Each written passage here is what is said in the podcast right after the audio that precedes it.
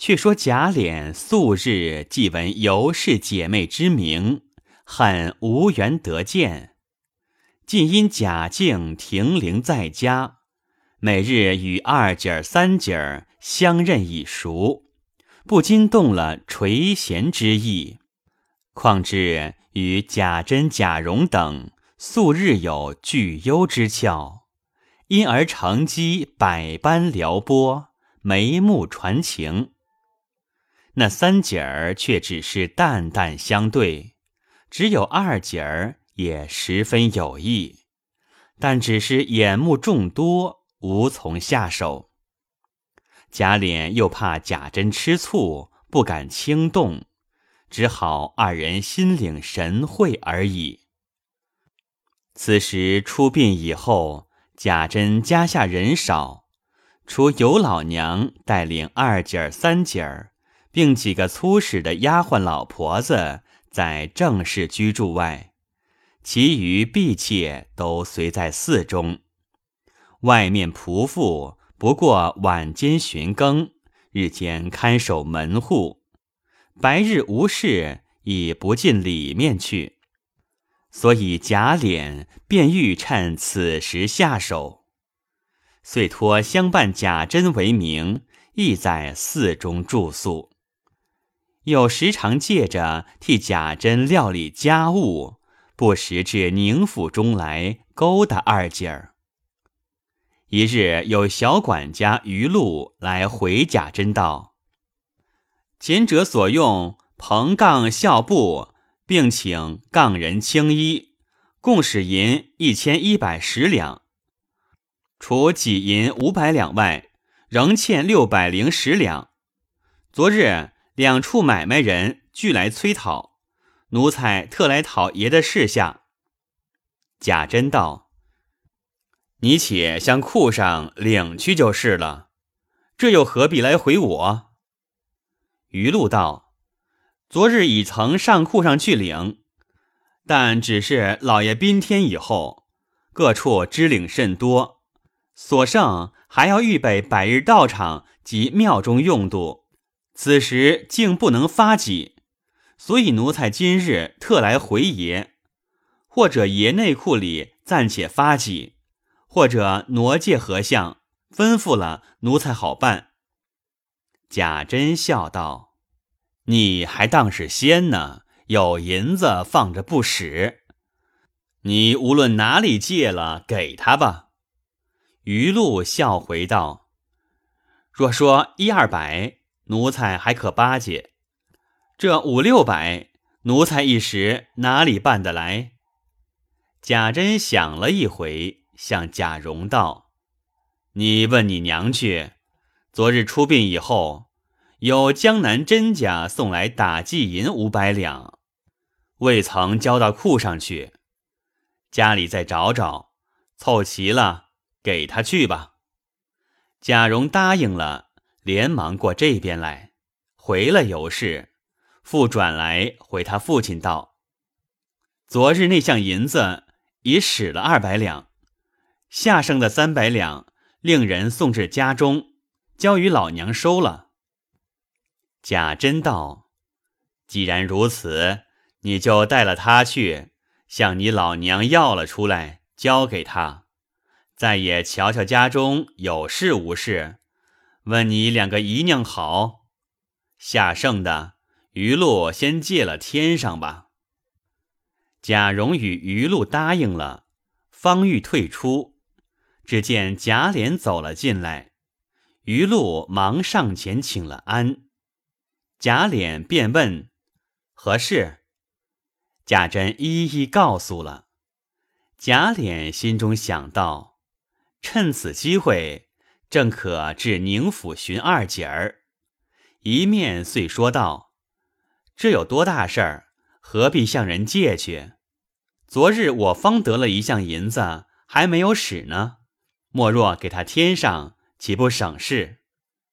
贾珍道：“如此甚好，你就吩咐了蓉儿，一并令他取去。”贾琏忙道：“这必得我亲自取去，在我这几日没回家了，还要给老太太、老爷、太太们请请安去。到大哥那边查查家人们有无生事，再也给亲家太太请请安。贾珍笑道：“只是又劳动你，我心里倒不安。”贾琏也笑道：“自家兄弟，这又何妨呢？”贾珍又吩咐贾蓉道：“你跟了你叔叔去，也到那边给老太太、老爷、太太们请安，说我和你娘都请安，打听打听。”老太太身上可大安了，还服药呢没有？贾蓉一一答应了，随着贾琏出来，带了几个小厮，骑上马，一同进城。在路叔侄闲话，贾琏有心，便提到尤二姐，因夸说如何标致，如何做人好，举止大方。言语温柔，无一处不令人可敬可爱。人人都说你婶子好，据我看，哪里及你二姨一灵儿呢？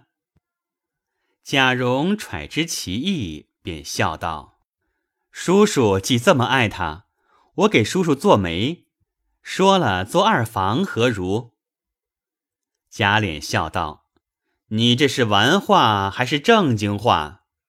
贾蓉道：“我说的是当真的话。”贾琏又笑道：“敢字好，只是怕你婶子不依，再也怕你老娘不愿意。况且我听见说你二爷儿已有了人家了。”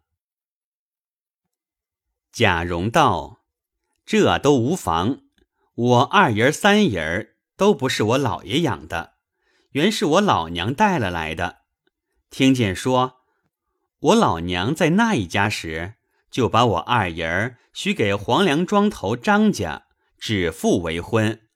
后来张家遭了官司，败落了，我老娘又自那家嫁了出来。如今这十数年，两家音信不通，我老娘时常抱怨要给他家退婚，我父亲。也要将姨儿转聘，只等有了好人家。不过令人找着张家，给他十几两银子，写成一张退婚的字儿。想张家穷极了的人，见了银子有什么不依的？在他也知道，咱们这样的人家也不怕他不依。又是叔叔这样人说了做二房，我保管我老娘和我父亲都愿意。倒只是婶子那里却难。贾琏听到这里，心花都开了，哪里还有什么话说？只是一味呆笑而已。贾蓉又想了一想，笑道：“叔叔若有胆量，以我的主意，保管无妨，不过多花几个钱。”贾琏忙道：“好孩子，你有什么主意？”只管说给我听听。贾蓉道：“叔叔回家一点声色也别露，等我回明了我父亲，向我老娘说妥，然后咱们在府后方近左右买上一所房子及应用家伙，再拨两窝子家人过去服侍，择了日子，人不知鬼不觉娶了过去，嘱咐家人不许走漏风声。婶子在里面住着。”深宅大院哪里就得知道了？叔叔两下里住着，过个一年半载，急祸闹出来，不过挨上老爷一顿骂。叔叔只说婶子总不生育，原是为子嗣起见，所以私自在外面做成此事。就是婶子捡生米做成熟饭，也只得罢了。再求一求老太太，没有不完的事。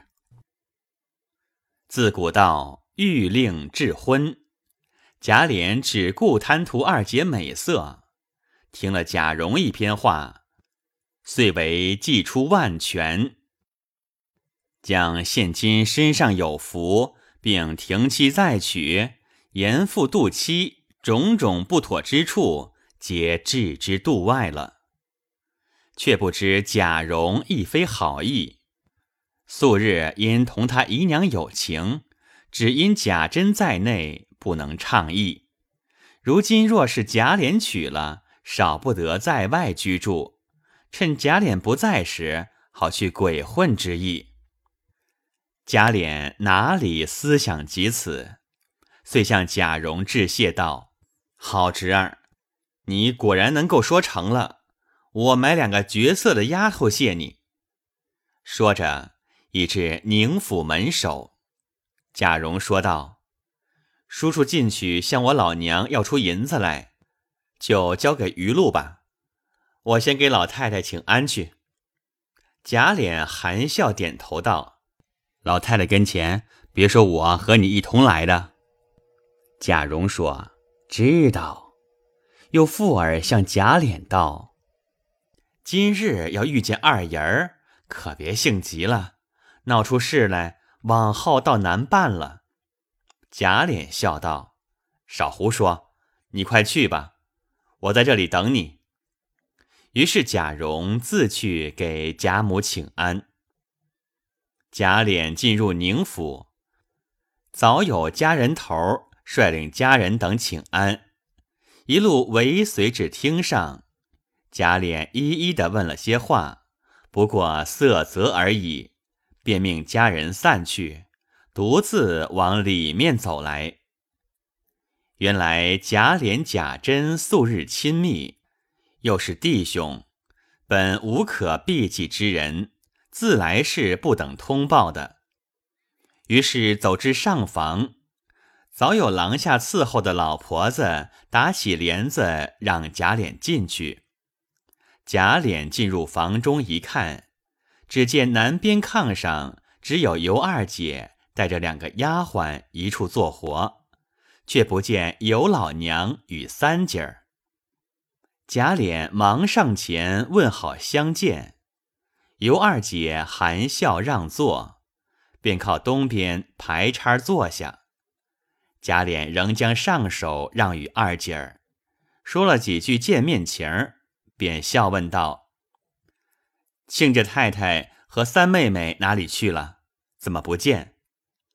尤二姐笑道：“才有事往后头去了，也就来的。”此时伺候的丫鬟因倒茶去，无人在眼前。贾琏不住的拿眼瞟着二姐儿，二姐儿低了头，只含笑不理。贾琏又不敢造次动手动脚，因见二姐手中拿着一条拴着荷包的绢子摆弄，便搭讪着往腰里摸了摸，说道。槟榔荷包也忘记带了来，妹妹有槟榔，赏我一口吃。二姐道：“槟榔倒有，就只是我的槟榔从来不给人吃。”贾琏便笑着与近身来拿。二姐儿怕有人来看见不雅，便连忙一笑，撂了过来。贾琏接在手中，都倒了出来，捡了半块吃剩下的，撂在口中吃了，又将剩下的都揣了起来。刚要把荷包亲身送过去，只见两个丫鬟倒了茶来。贾琏一面接了茶吃茶，一面暗将自己带的一个汉玉九龙佩解了下来。拴在手绢上，趁丫鬟回头时，仍撂了过去。二姐儿亦不去拿，只装看不见，坐着吃茶。只听后面一阵帘子响，却是尤老娘三姐儿带着两个小丫鬟自后面走来。贾琏送目与二姐儿，令其拾取。这尤二姐。亦只是不理，贾琏不知二姐儿何意，甚时着急，只得迎上来与尤老娘三姐儿相见。一面又回头看二姐儿时，只见二姐儿笑着，没事人似的。再又看一看，娟子已不知哪里去了。贾琏方放了心。于是大家归坐后叙了些闲话。贾琏说道：“大婶子说，前日有一包银子交给亲家太太收起来了，今日因要还人，大哥令我来取。再也看看家里有事无事。”尤老娘听了，连忙使二姐儿拿钥匙去取银子。这里贾琏又说道：“我也要给亲家太太请请安，瞧瞧二位妹妹。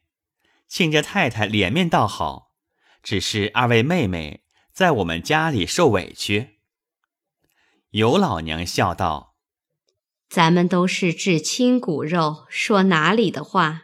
在家里也是住着，在这里也是住着。不瞒二爷说，我们家里自从先夫去世，家计也着实艰难了，全亏了这里姑爷帮助。如今姑爷家里有了这样大事，我们不能别的处理，白看一看家，还有什么委屈了的呢？正说着。二姐儿已取了银子来，交与尤老娘，老娘便递与贾琏。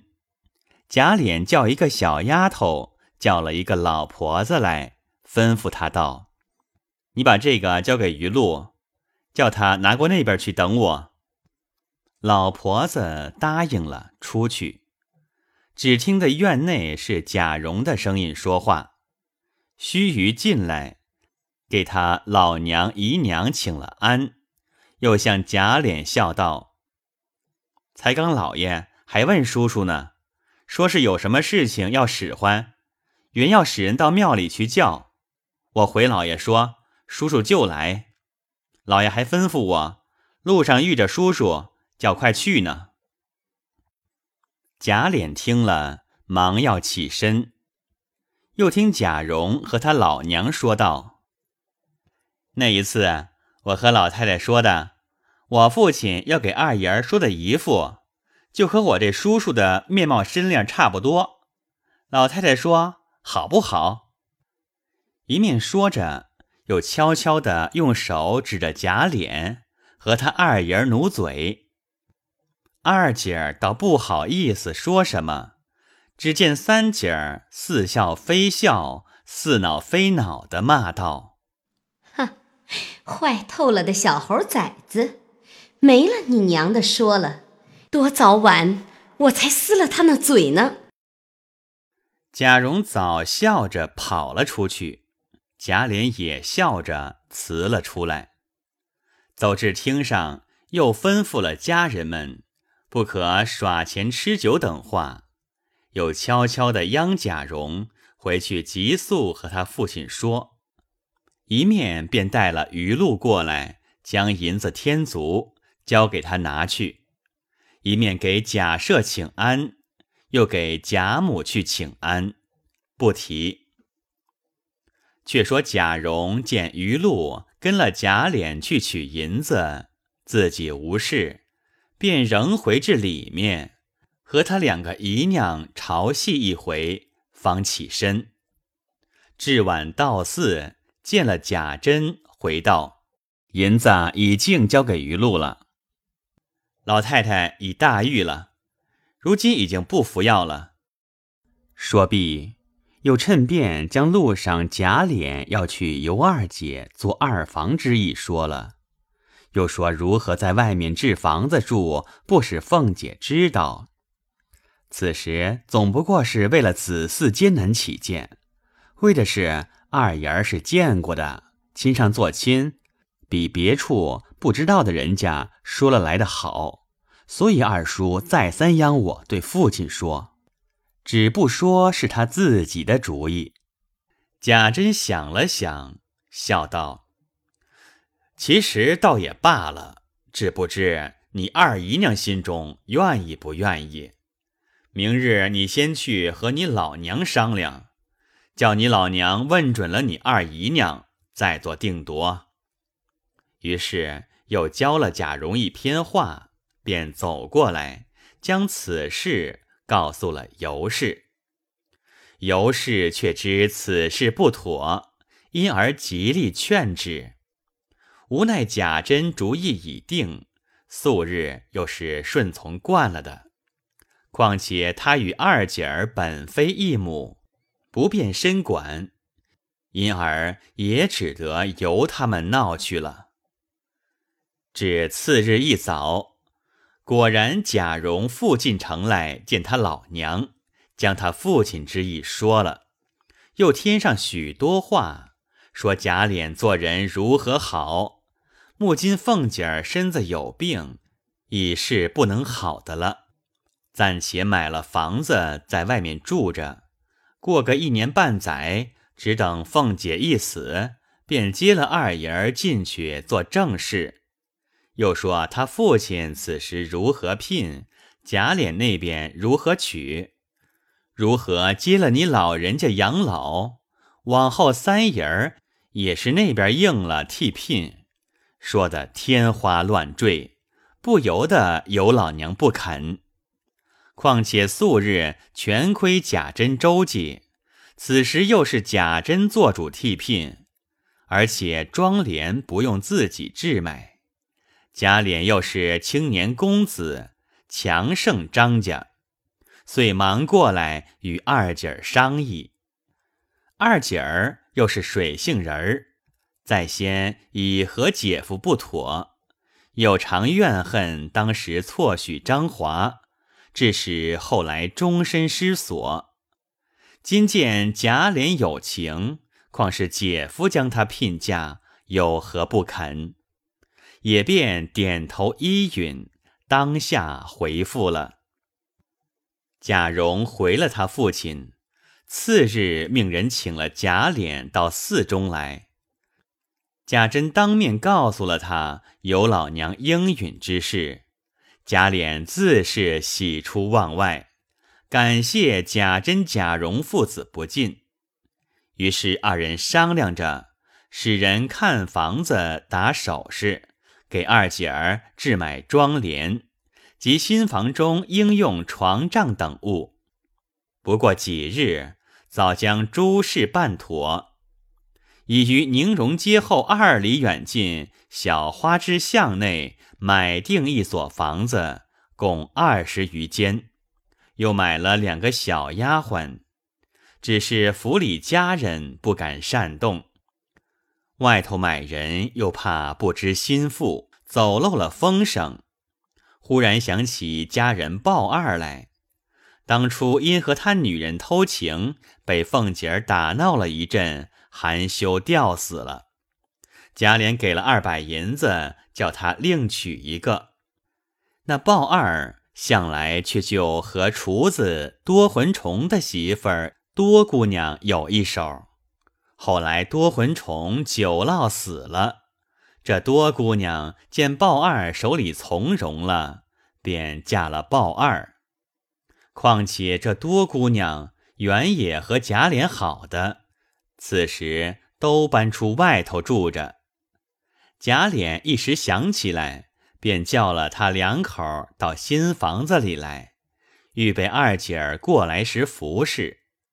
那鲍二两口子听见这个巧宗，如何不来呢？再说张华之祖原当黄梁庄头，后来死去，指张华父亲时，仍充此意。因与尤老娘前夫相好，所以将张华与尤二姐指腹为婚。后来不料遭了官司，败落了家产，弄得衣食不周，哪里还娶得起媳妇呢？尤老娘又自那家嫁了出来，两家有十数年音信不通，今被贾府人换制。逼他与二姐儿退婚，心中虽不愿意，无奈惧怕贾珍等试验，不敢不依，只得写了一张退婚文约。尤老娘与了二十两银子，两家退亲不提。这里贾琏等见诸事已妥，遂择了初三黄道吉日，以便迎娶二姐儿过门。下回分解。